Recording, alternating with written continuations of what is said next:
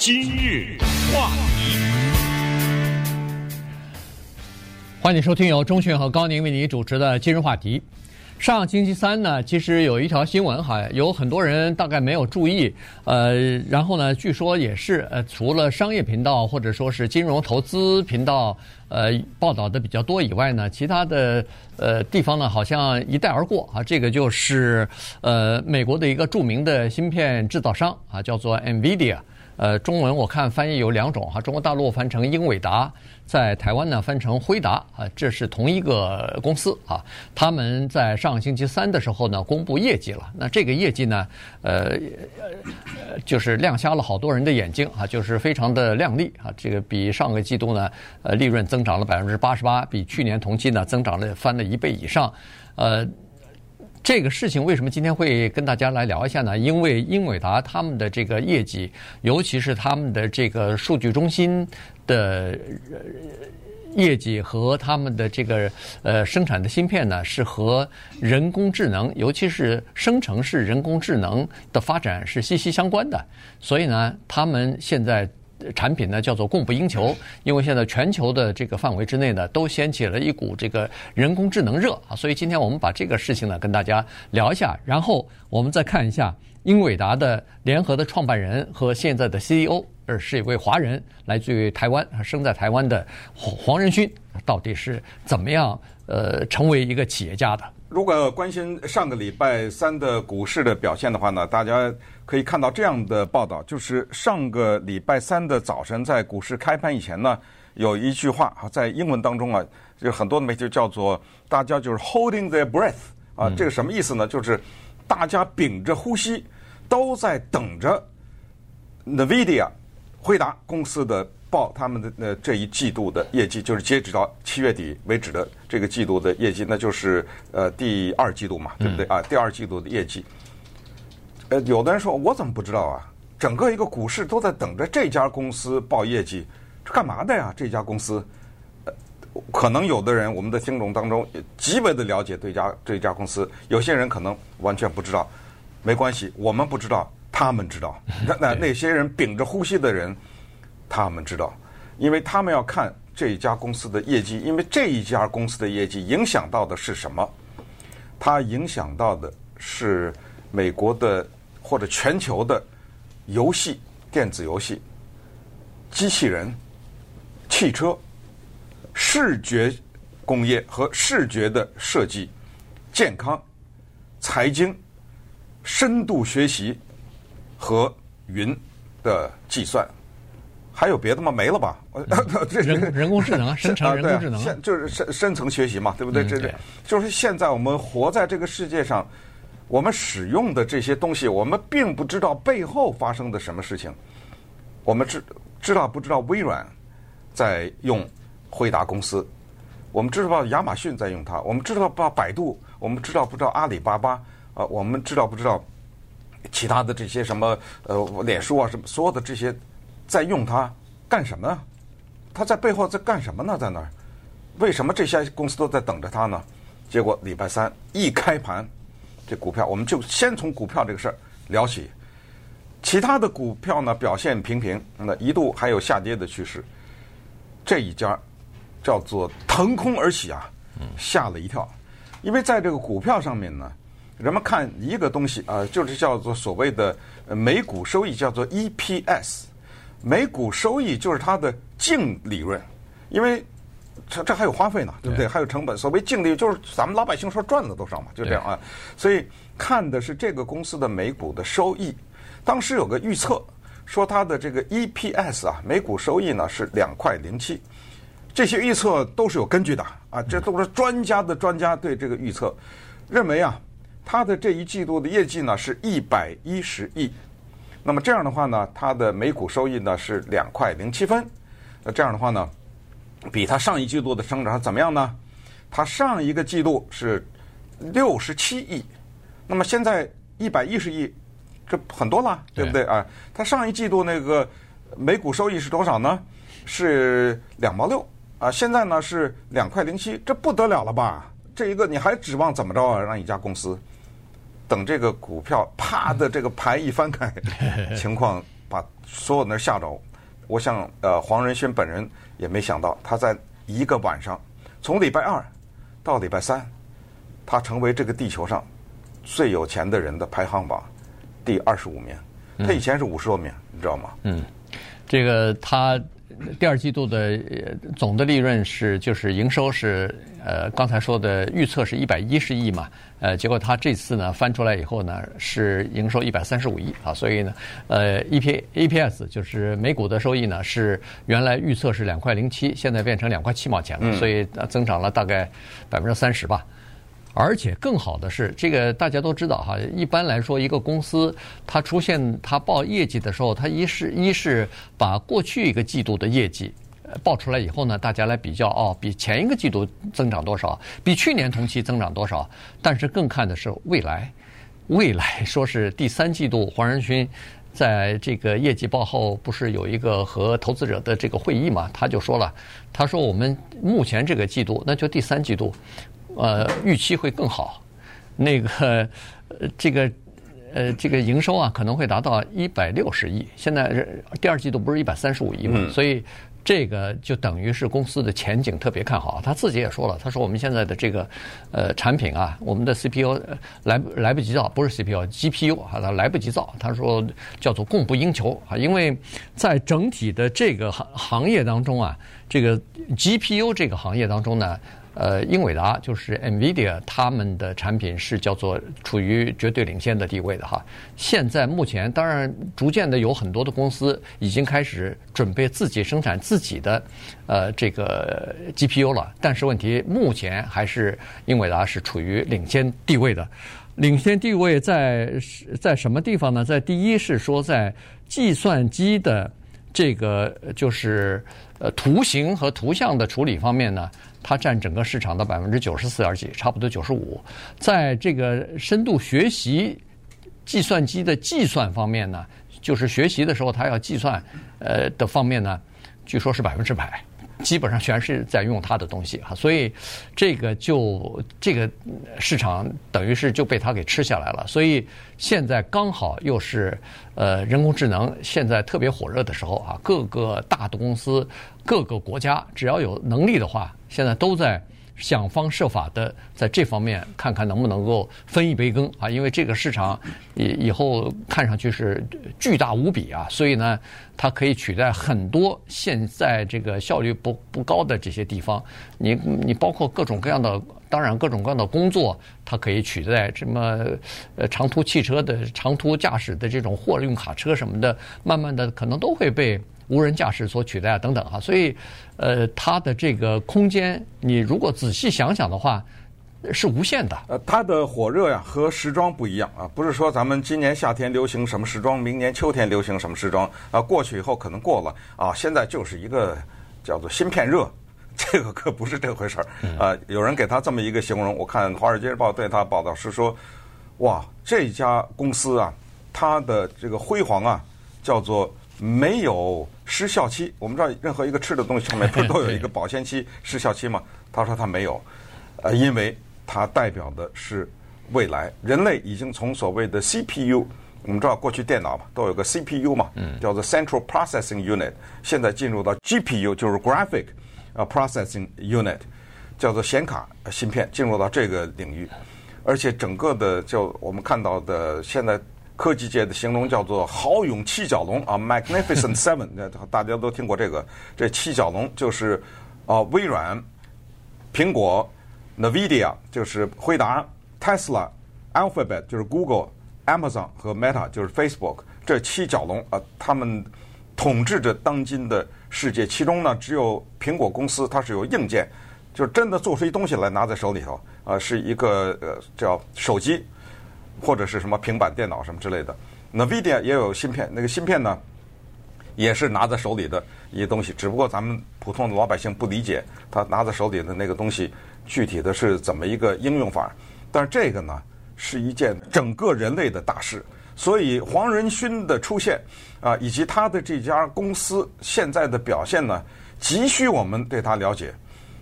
一九九三年的时候，他在一个快餐店叫 Dennis。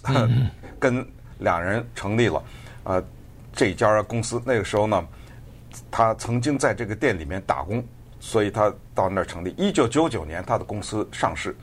一九九九年呢，他的上市了以后的股票是十二块钱一股。我当时呢，花了一千块钱买了。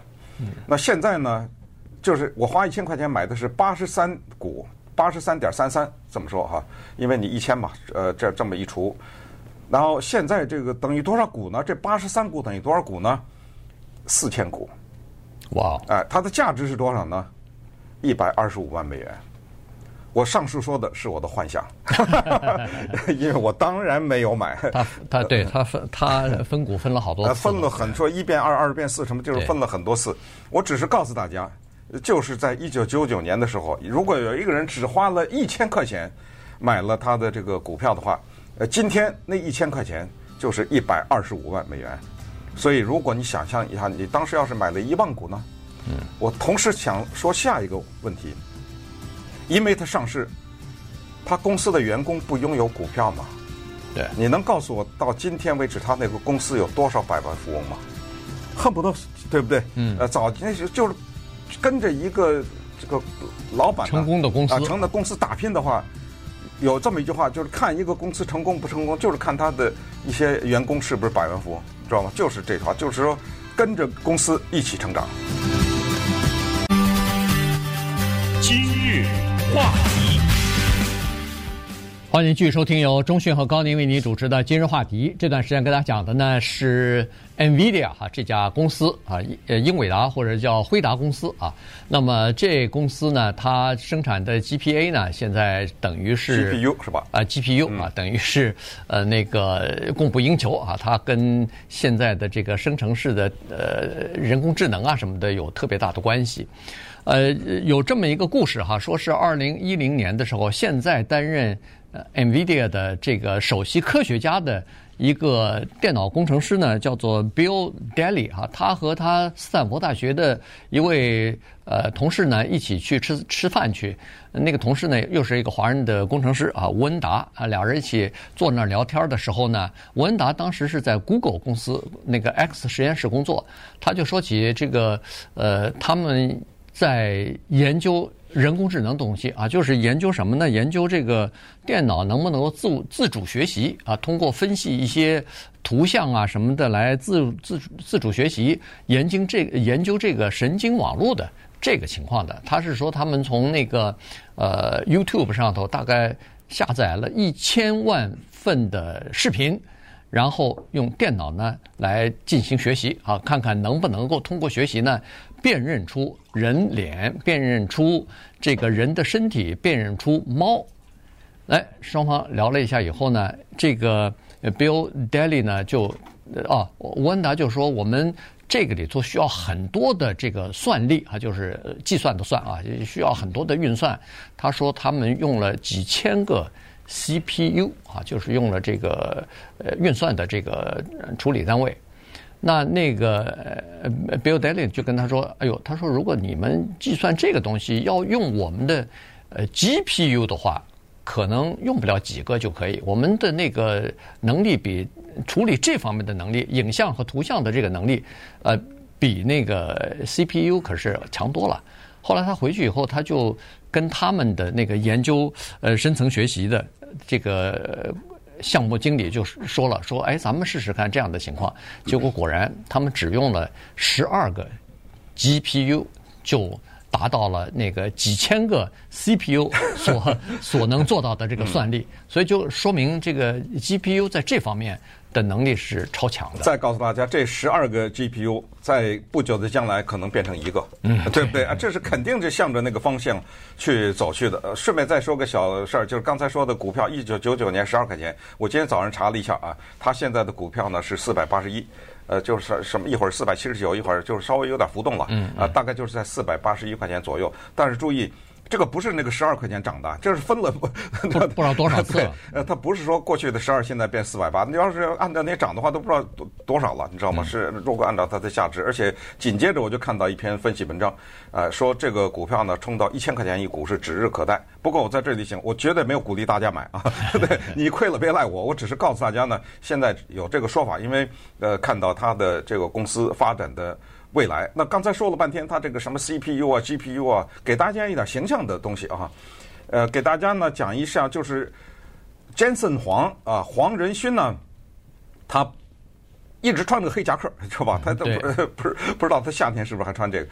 呃，他不会唱歌，或者说他唱的不好。那么他为了展示的他的这个显卡芯片的能力呢，他有一次呢，就是让他的创造的这个机器人呢，唱在圣诞节的时候唱那个呃 Jingle Bells，唱这个歌。呃，我们就看一个这个小的片段哈，就是他是怎么来解释这个东西的？为什么这么说呢？不是这机器人唱，是这个机器人听了他讲话以后，把他的声音学去了。嗯。换句话说，就是生成了，生成了，啊、生成就是还是他在那唱，只不过不是他唱的，你知道吧？就是说，只是把这个机器人，就是，嗯，就是如果你真唱的话，就唱成这样。他他，但是他说我不好意思，我让他呢模拟我，大家听一下啊。To everyone across the world, I wish you a happy holiday. Take it away, TJ. Jingle bells, jingle bells, jingle all the way. Oh, how fun it is to ride in one horse open sleigh. Jingle bells, jingle bells. 哇，这这这专业的了。不过你看那个银幕上啊，不光是有他的唱歌的样子，呃，不是唱个声音，还有他的样子呢。对啊，那个里面脸的样子，脸呢是动画呀，是这个动画不是是呃怎么是是那个生成的呀？啊，是这个机器人生成他动画，就穿着那个黑夹克那个，这是一个例子啊。呃，下一个例子呢是这样，他在那个台湾参加 Computex，这是一个呃电脑方面的大会吧哈，在上面呢，他当场展示了这么一个惊人的一幕啊，这一幕是什么呢？就是他给这个机器人啊说了一句两句英文歌词，他说：“哎，你给我写首歌，呃，歌词用什么呢？用这个啊，你听着，我告诉你这歌词是什么，就是歌唱我们这个惠达公司和歌唱这个 Computex 这次大会的啊。”你听着啊，我说了啊，爸爸，一会儿我放给大家听啊。然后他说我说了这歌词，听到了吗？好吧，写首歌，话音未落啊，我们听听这个精彩的过程，写机器人写歌的过程。I am here at Computex. I will make you like me best. These are the words. 就是这歌词。Write me a song. Okay, play it. I am here at Computex. I will make you like me. Yeah, sing, sing it with me. I really. OK，等一下，大家一起一起来。OK。I am here at Computex. I will make. 吓人吧？对啊，这以后这个。 作曲家还有工作吗？我我我都不知道。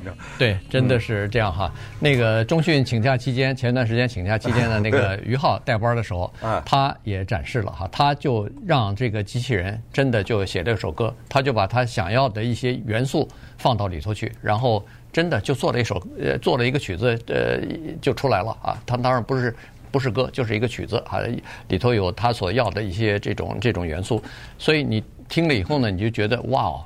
以后的什么呃电影啊、电视的这种配乐啊，你不用担心了。你把你那个具体的情节啊，这儿需要紧张一点，那儿需要什么抒情一点，这儿需要什么，它噼里啪啦都给你弄出来。原因就是它储存的数据太多了，所以它可以随心所欲的。人人们以前都在说什么？呃呃，熟背熟背唐诗三千首，不不会作诗也会三百首吧，三百首吧。呃，不不会作诗也会也会呀也会吟了。那现在他呢哪那个电脑里头哪只是三百首啊？那三千万首都有啊，所以呢，呃、我觉得不是写不是写歌的问题了。对，呃，你我反正也到了差不多退休的年龄了，对，没有了。我是说，这今日话题，机器人做这是指日可待了。没错，这个绝对不是指日可待，今天就可以达到。嗯，呃。呃，只不过是现在没人花这个功夫去做这个事儿，对不对？如果哪一个公司愿意做这个事儿，把咱们俩声音模拟一下，来讲讲这个，就现在就已经可以完。这个什么 Chat GPT 什么之类，对不对？稍微一结合，这个事已经就完成了。那么时间的原因啊，我们今天呢给大家介绍了辉达这家公司，介绍介绍了它的辉煌的业绩啊，介绍了呢它未来的发展，以及在我们的生活的。各个的角落是无孔不入啊，只可只不过我们可能不知道，但是呢，以后这个生成式的这个人工智能的街上开的这些无人驾驶的，其实所有的这些都要依赖这种芯片，其中的最主要的一种叫做显卡芯片。那么接下来我们可能需要了解一下 Jensen 黄啊黄仁勋奇人了。这一位生在台南的一个人，他是一个什么样的背景啊？他爸爸是谁？妈妈是谁？他在美国上的什么学校？是怎么成长的？公司怎么成立的？他太太是怎么认识的？他太太怎么谈的恋爱？啊，这些故事呢，等一下咱们讲给大家。今日话题，欢迎您继续收听由钟迅和高宁为您主持的今日话题。这段时间跟大家讲的呢是呃芯片制造商 NVIDIA 啊这家公司。当然谈到这家公司，就必须要说到它的创办人之一啊，现在的这个呃联邦联合创呃创办人，再加上是现在的执行长哈黄仁勋啊 Jensen Huang。呃，黄仁勋呢，他是刚才说过了，出生在台南的哈，但是呢，他们家很有意思，父亲是一个化学工程师，母亲是小学老师。他五岁的时候啊，就离开台南，被送到了泰国去住那个寄宿学校去读书去了。结果在泰国呢，是呃，因为政局不稳定啊什么的，大概待了没有两年呢，他和他哥俩人呢就被。呃，就是呃，父母亲的安排，离开泰国以后呢，就来到了美国。因为在美国呢，他有个舅舅啊，所以呢，舅舅是在肯塔基州。于是呢，哥俩来到肯塔基州啊，被他父母亲送到肯塔基州呢，就到他父亲呃，到他舅舅呃这个所居住的地方旁边呢，有一个寄宿学校啊，这据说是他舅舅住的那个地方的唯一的一所寄宿学校。然后这两个孩子进去以后，是全校里边唯一的两名华人孩子，呃，然后就进去了。兄弟两个人啊，一个人九岁，一个人十岁啊，他九岁，他十岁，呃，这个在他的生活当中呢是一个里程碑。他九岁那一年来到这个国家，刚才播的录音和录影当中，大家听到他还是中文不错的，对不对？呃，他的中文还保留着，只是呢，看到黄仁勋的故事非常有感触。再一次惊叹啊！美国这个以移民为主的这样一个国家，这个真的不得了。刚才说的那、呃、叫做豪勇七角龙啊，从微软到苹果，你看看在里面现在对不对？现在的微软那个 Natella 是印度人，他的 CEO。现在 Google 的那个负责人叫 Pichai 是一个印度人。苹果公司的创办人之一 Steve Jobs，他是一个。呃，叫叙利亚人呐，他爸爸是个叙利亚人，对不对？Jeff Bezos 是哪人呢？古巴人呐，古巴移民呐，对不对？那黄仁勋就是台湾的这样一个移民。你像那个 Jeff Bezos 这么大创造的亚马逊，他爸爸还不会英文呐，早十年的时候根本不会英文。好，还有一个人也是个移民呐，Elon Musk，对不对？你想南非的是吧？不得了啊！这个国家靠的移民。如果你看那个电影《Oppenheimer》的话，你看里面那些操着各种各样口音的那些大的科学家们，他们使得原子弹这种改变人类历史的东西生成，你就会意识到，哇哦，这些德国移民。那阿本海默本人他爸爸也是德国犹太人呐，对不对？也是第一代移民。爱因斯坦也是。呃，爱因斯坦也在里面，德国移民、匈牙利移民、丹麦移民，全都凑在那里头。呃，一大帮人坐在一个房间里，讲着这。呃，顺便说，我看了啊，这个电影，呃，那个爱因斯坦也在里面啊出现，也其其中有几场挺重要的戏，就是你特别的感慨，看到黄仁勋这种情况，就是。人们愿意到这个国家来，他欢迎移民。然后你有才能，你就能凸显。尽管你的生活起初可能有艰难的，这些人对不对？对 Jeff Bezos 一开始的这些的变艰难这些的故事，我们也都知道。那么黄仁勋的艰难就在这儿啊！你看看他一开始。年少的时候，等于恨不得有点是东奔西走啊，这个样子是不是？都是这什么到一个国家又动乱又跑到这儿？你想想，他是唯一的华人，他能不被人欺负吗？对不对？到了这种肯塔基这个学校里面，你认为他的英语是很好吗？那个时候，对不对？他从泰国什么的过来，呃，所以在那个时候被逼着洗厕所啊什么的这种故事，大家在网上看看，那一大堆。你在网上，你只要打黄仁勋这个三个字，中文的不用说英文的了，就是那个资料是一大堆。那么那个时候呢，他也有一个小的优势，这是开玩笑啊。那个时候在肯塔基，那帮学生都很糟糕。哎，他说那学校里面的学生非常糟糕，所以他的学业呢非常好。那他帮着人家写写作业啊什么之类的，啊，还保住了至少受到一点尊敬，就是还至于就是被欺负那个程度啊，还没有那么厉害。对，呃，有一件事儿其实挺有意思的。那个时候哈、因为那那这一说都是什么九几年的事儿了。那一这个当时他跟他父母亲这么小，离开家这么长时间，这个每个月呢，他会收到四卷录音带，这个都是他父母亲寄来的。就是我们说的卡带，哎，卡带，对，那个时候，呃，就是还没有现在这么还没，那手机都还没有呢哈，所以呢，只好通过这些办办法，父母亲的话让他听到啊，呃，关心他们啊，问他们情况怎么样啊，等等啊，当然也介绍一下那边这个呃父母亲那边的生活等等，然后他跟他哥哥显然也是落卡带啊，落了卡带以后再寄到他父母亲那儿去哈，所以呢。这个是蛮独特的这么一段一段经历。后来黄仁勋回忆起来还挺感动啊，他是说，如果要是那些卡带现在都留着的话就好了。显然就是说，哎，不得了啊！对，现在呃，显然就是小时候这些乱七八糟的东西就就都给扔掉了。我们那时候的我们那时候还没这条件呢，我们来美国没这条件，卡带啊，嗯嗯，那卡带从中国内寄到这儿要钱呢，问题对不对？那时候 如果现在说起来都没人相信，那时候有。我是没去，但是我知道有很多人，因为打一打一通中国电话一分钟，那个时候很贵啊，五块多钱，所以有很多人跑到那个 downtown 洛杉矶 downtown 那地方呢，有可以有那个呃什么电话卡什么的，可以利用这种东西，一什么一毛钱啊，不是一分钟只要两毛钱之类的就可以打，好多人就跑到那个市中心去。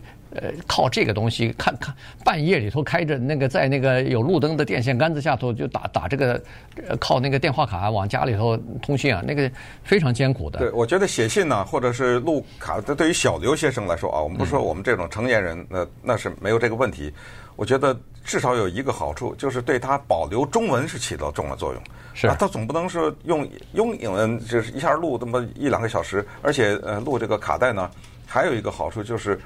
写字你知道，你要四盘卡带，这得写多少字啊？可是他爸妈呢？呃，如果弄卡带，就是哎，爸爸怎么样了？这最近呢，工作是什么情况？家里什么？呃，这个叔叔啊、阿姨啊，你知道吗？这个七大姑八大姨的情况，拿这个录音机去讲吧，对不对？讲错一点也无所谓，不用删呐，不用什么的，大家也都就像是对话一样。从这儿也可以知道，尽管爸爸是工程师，母亲是，还是没有条件打电话呀。嗯，对不对？对，还是靠这个记卡带，没办法打电话。那打有这个打电话的话，那根本不用记卡带了。那么长话短说呢，接下来开始了他生活的打工的阶段，就是刚才说的 Dennis 啊这家餐厅，这个大家也都知道，这是美国的著名的快餐厅。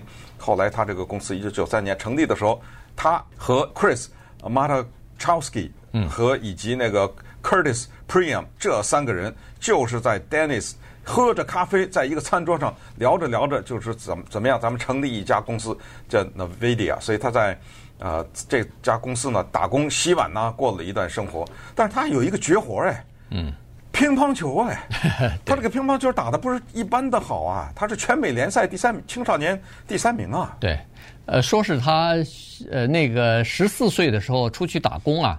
其中一段经历呢，就是在这个乒乓球馆，就是有一个叫做呃球拍皇宫啊，在一个体育馆里边，他到那儿打工呢，是等于是呃打扫卫生啊。这么小的孩子也没什么其他的，到那个乒乓球馆打扫卫生，据说学习了没有几个月，居然打得如此之好，到了那个青少年的比赛，呃一路过关斩将啊，就是他用打工的钱去参加乒乓球的比赛，然后。还得奖哈，所以而且他被这个美国一个大的体育杂志就 Sports Illustrated 这个体育给登了。嗯，那一年他获得青少年的全美联赛第三名啊，不得了啊！这这个成绩 对不对？对。所以这个是他的一个小的绝活啊。呃，说到他这个乒乓球这个事儿，然后咱们接下来就说他成立这个公司。他曾经有一个算是誓言吧啊，叫做我要在三十岁的时候啊成立自己的公司，达到了。对不对？哎，这他那个他在三十岁那一年呢，就成立了这家公司。他顺便说一下呢，他是大学啊是在俄勒冈州立大学上的，就是 Oregon State University。他的研究生呢是在斯坦福大学上的。后来不是现在啊，就是后来他的公司变得大了一点以后呢，他给他的母校啊捐了五千万美元，呃，给他的另一个母校斯坦福大学呢捐了三千万美元。同时，他对所谓的这个叫做超级电脑计算这方面呢，他的捐款是高达两亿美元。呃，所以在斯坦福大学呢有他的名字命名的这样一个，好像是一个中心吧，啊，叫做詹森黄呃计算中心。那么稍等一会儿呢，我们再看一看他的家庭的情况。今日话题。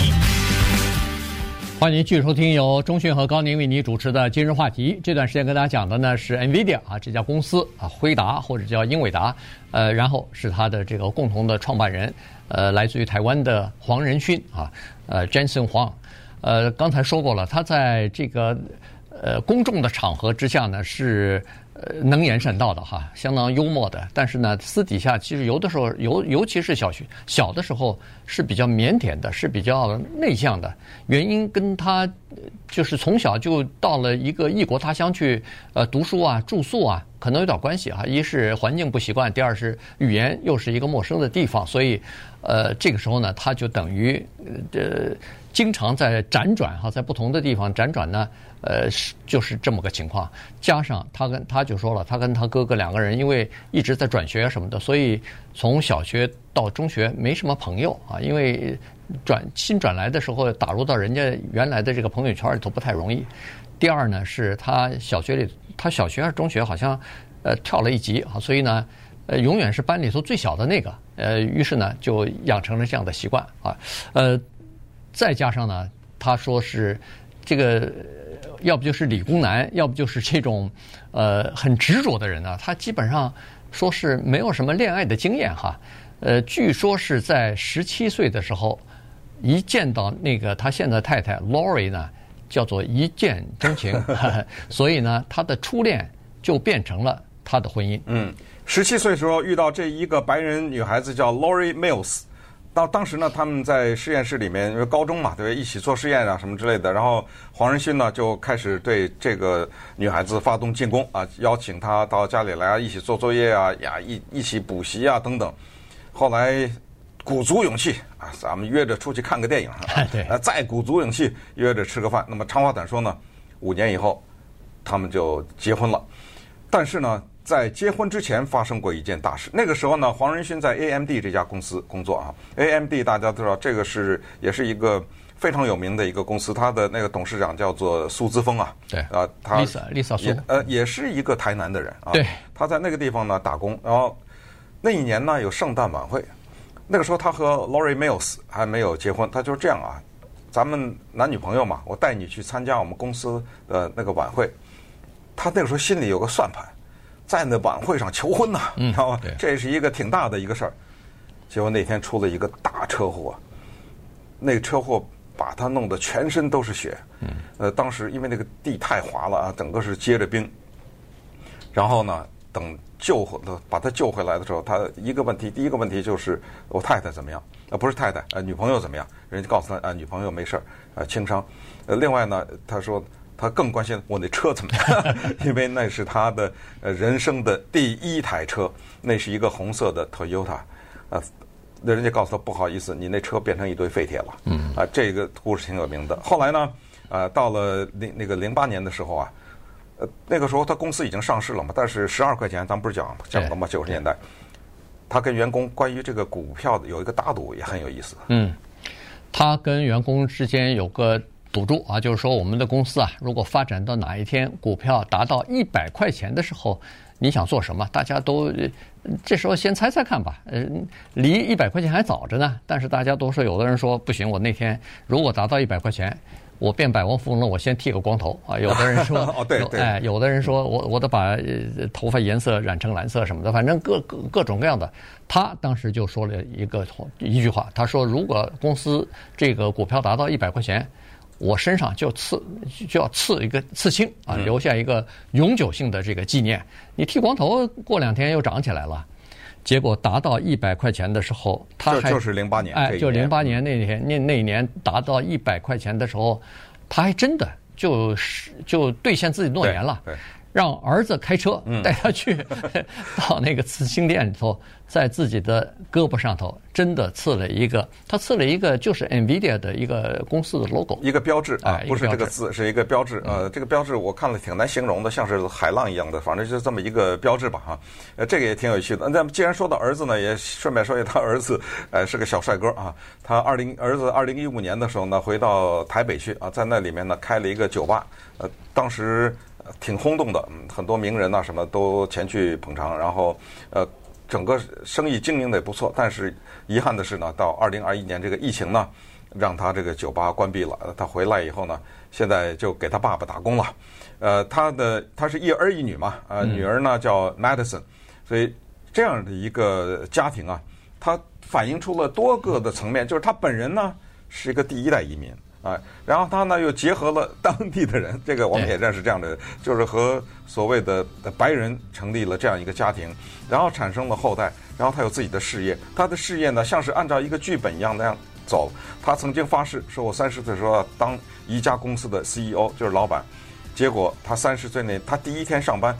就是他三十岁的时候啊，对不对？就是这样嘛。然后当然说三个人成立，干嘛他当 CEO 啊？就是当时在 Dennis 这家快餐店里吃饭的时候，他们在那喝咖啡的时候谈论的时候，那么大家认为就是凭着他的实力，凭着他的各方面的这个思维啊等等，他三个人成立的公司，但是老板要由他来做，那他也就欣然答应了。呃，这家公司值得我们关注啊！我们密切的注视着人类整整体人类在高速度的计算人工智能的发展。同时也关注着黄仁勋这个人，这个人没有意外的话，他未来一定是在整体的人类的发展史上会留下叫所谓青史留名的。